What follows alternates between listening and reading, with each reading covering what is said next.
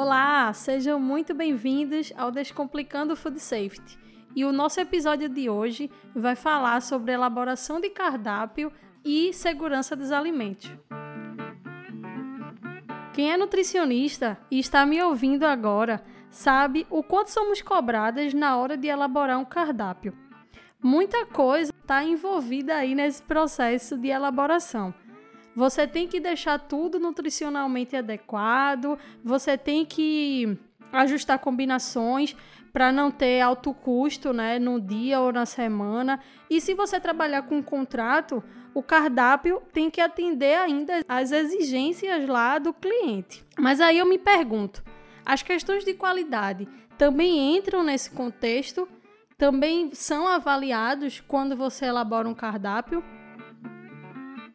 Você pensa, por exemplo, no pré-preparo, nas liberações de mercadoria ou nos riscos relacionados a algum tipo de alimento quando está planejando esse cardápio? Vamos pensar em um exemplo aqui para poder a gente entender esse contexto aí de segurança dos alimentos quando for elaborar um cardápio. Digamos que, por exemplo, seu estoquista ou seu açougueiro trabalha de segunda a sexta.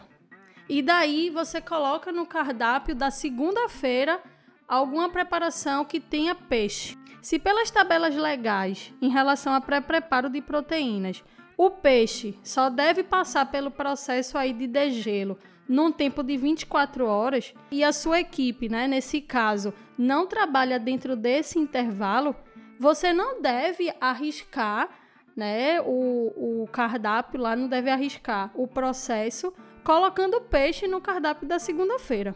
Outros exemplos para esses casos de planejamento é, por exemplo, alimentos que vão passar por dessalgue, né, sobremesas que levam leite ou que levam ovos, porque aí você precisa ter um controle térmico adequado, tanto térmico como de resfriamento, e tem as questões também, no caso da sobremesa, de validade curta.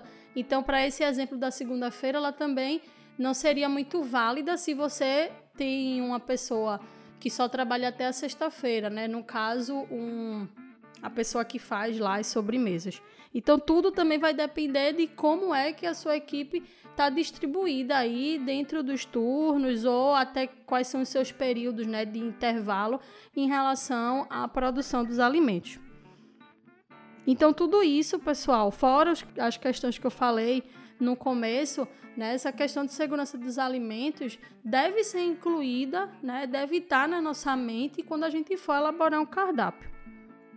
Então é isso. Cardápio, pessoal. Pensou em cardápio, pensou em alimento seguro. Coloquem isso aí na cabecinha de vocês. Sigam assim que vai dar tudo certo.